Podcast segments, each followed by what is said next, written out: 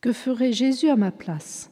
Écoutons pour la deuxième fois Pierre Poyer, 1887-1913, laïque, normalien, apôtre de l'école normale supérieure et des grandes écoles de son époque. Tout faire pour l'amour en imitation de Jésus-Christ. Tout le reste n'est que moyen, contingence. Notre Seigneur veut que la parole des siens la porte aux autres et amène ceux-ci à croire en lui. Il nous a envoyés comme lui-même a été envoyé par le Père. Il faut à l'Église présente des saints dont la vie, l'exemple, la vertu parlent Jésus-Christ. Seigneur et Maître Jésus-Christ, je vous demande de vous être toujours unis afin que j'ai un peu de votre sérénité, de votre supériorité sur le monde. Si nous voulons collaborer, pour notre petite part, à sa rédemption, il nous faut souffrir avec lui, pour que le monde se sauve. Bien cher filleul, disposons-nous donc à souffrir, c'est la loi de la vie.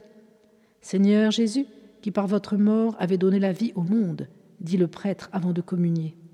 Tu as du caractère, tout le monde le voit. Eh bien, rends-le si doux, si humble, si simple, et plus si débordant de l'amour du divin Maître qu'il apparaisse comme une transparence du modèle ineffable et saint que nous avons. Je ne cherche pas ma volonté. Jésus est notre parfait modèle. Il dissocie sa volonté, volonté humaine, de la volonté divine, volontés qui sont une, car la première est parfaite, n'ayant pas été troublée par la faute, pour nous montrer comment nous devons soumettre notre voix à celle de Dieu. Je vous demande, Maître, qui êtes mon frère, d'être toujours par vous en communion avec le Père. Il faut arriver à la communion quotidienne.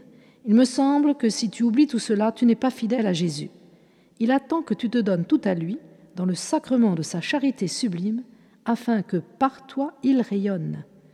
Il faut aller le trouver et le recevoir quand nous sommes faibles pour devenir forts, quand nous sommes lâches pour devenir courageux, quand nous sommes distraits pour devenir attentif et vigilant. Je m'efforcerai d'être simple, naturel, humble, comme Jésus. Témoignage sur Pierre Poyer. Sa méthode d'apostolat. Il y mettait toute sa droiture, toute sa force, toute la force de son intelligence, toute son énergie mêlée de tendresse. Il ne croyait pas en lui. Il avait conscience d'être un serviteur inutile, un pauvre instrument entre des mains toutes puissantes. De là son succès, et l'efficacité de ses interventions. Il priait, faisait prier et laissait agir le bon Dieu.